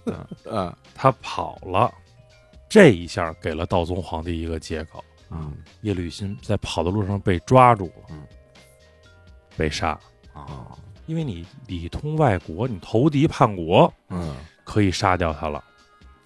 耶律乙辛这样死掉，才算给皇后这些人报了仇。嗯，那么道宗皇帝后来归天以后，当年那个在残酷的宫廷斗争中留下来的皇孙就继位了。哦，那太小了吧也，皇孙不小了，因为道宗皇帝在位四十六年、啊哦，对对。对对对对对，不小了，不小对了吧啊，那么这个皇孙继位以后，嗯，通过耶律乙辛前期打的这么好的基础，那可不， 啊这个皇孙一继位，大辽朝嗯走向了覆灭的道路。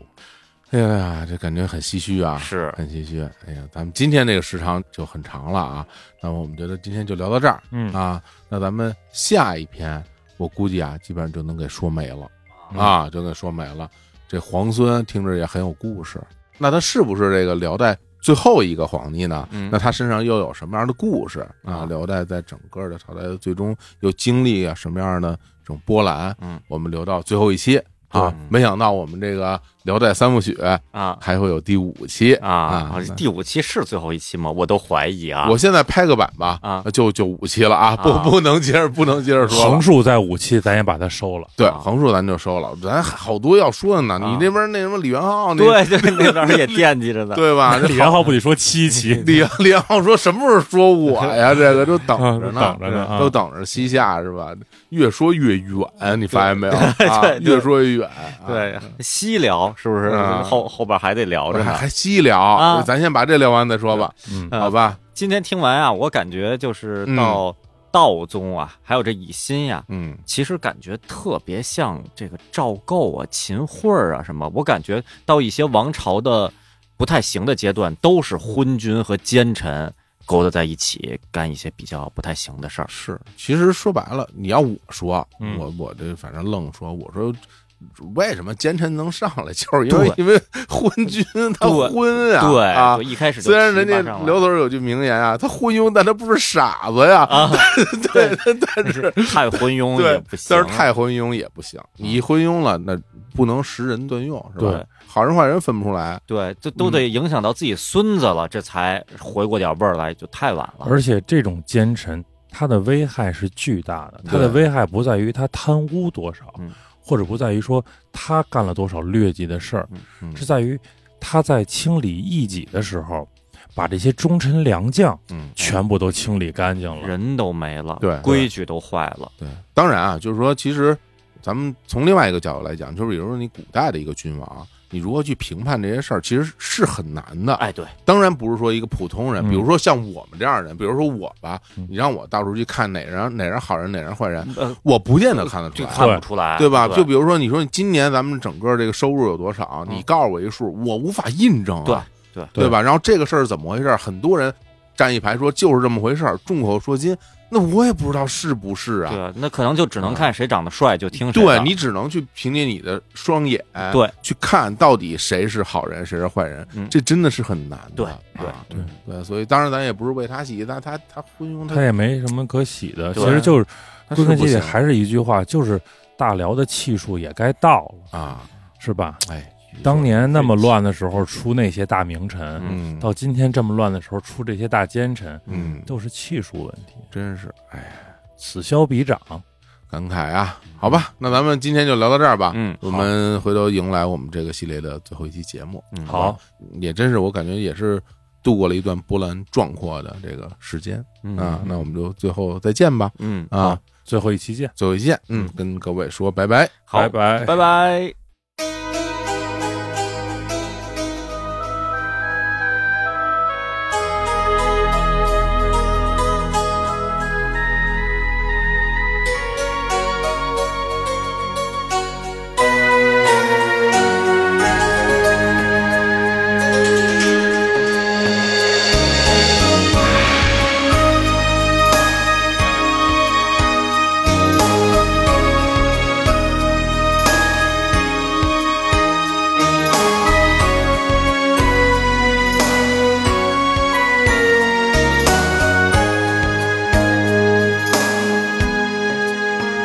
面多微笑的花，像一番人世变幻，到头来输赢又何妨？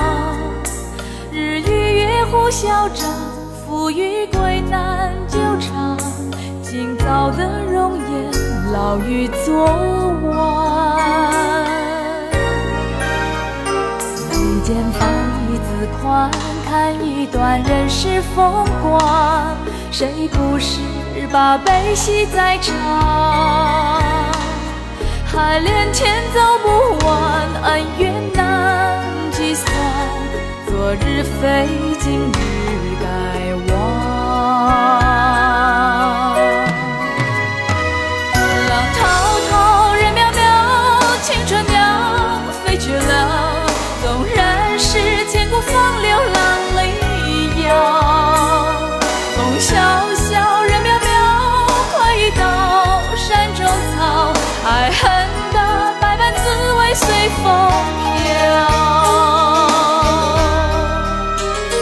眉间放一字宽，看一段人世风光，谁不是把悲喜在尝？海连天走不